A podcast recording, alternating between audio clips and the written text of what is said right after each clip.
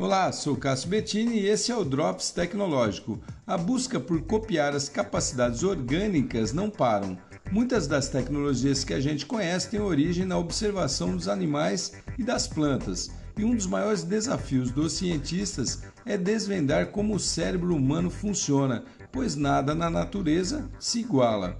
Para tanto, pesquisadores franceses e ingleses descobriram que alguns materiais não vivos ou não orgânicos conseguem armazenar memória, e isso pode abrir grandes possibilidades na área da computação de dados.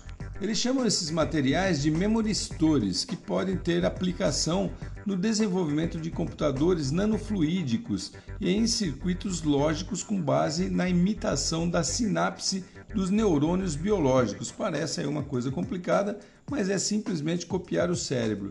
E eles preveem que esse tipo de tecnologia será muito utilizada nas futuras gerações de máquinas inteligentes.